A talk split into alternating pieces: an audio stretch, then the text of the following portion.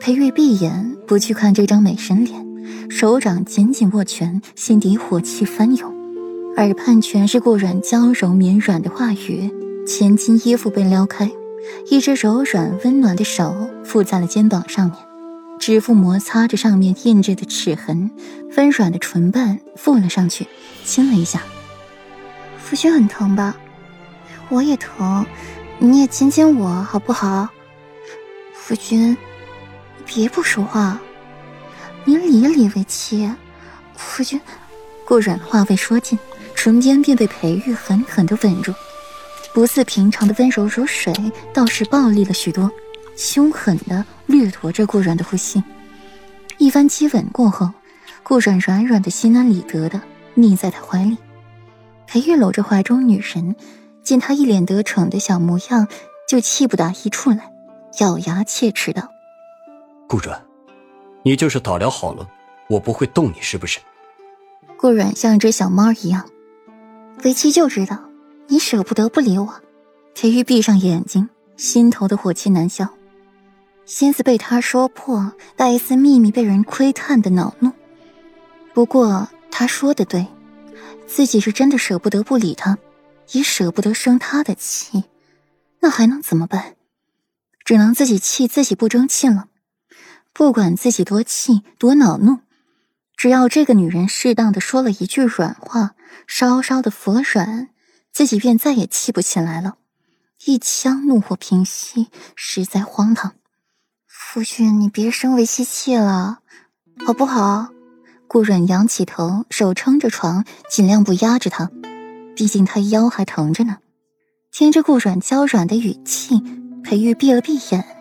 还是舍不得对他冷眼以待，嗓音平静：“我不生气。”过了良久，裴玉搂着顾软，在他耳畔喟叹一声：“软软，为夫在你这里还真是雄风尽毁啊！”只要这小女人服个软，说一句软话，自己便立刻丢盔弃甲，溃不成军。王府里都传世子和世子妃吵架冷战不过三天，哪有那么诡异的事儿发生？不过是自己想他了，也不舍得和他置气，心口痛意来袭，顾软不由得倒吸了一口凉气，却强忍着没一把拍掉这男人的手。好不容易哄好了，不能再把人给气着了，心底默念几遍：“这是亲夫君，这是亲夫君，不能气。”才将那玉器消了去。随后，顾软漂亮的眸子。浮现了几分无奈。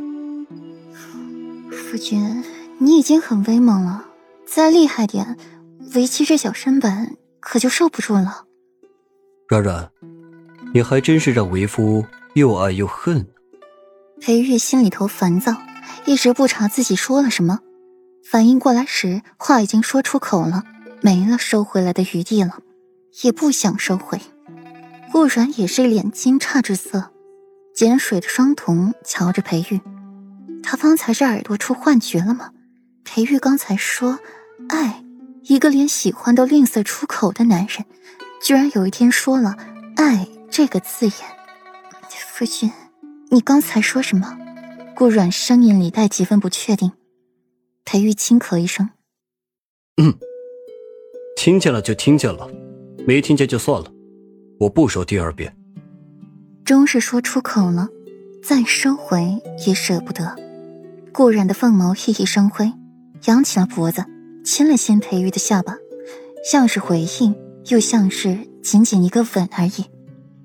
两人闹腾了许久，时辰也不早了，裴玉才拥着顾软睡下，温柔的错开顾软的手指，与他手指相扣，轻轻的揉着顾软的掌心，摸着上面的纹路，心底却惦记着。他还没有给自己回应，是心底不喜欢自己，还是不爱呢？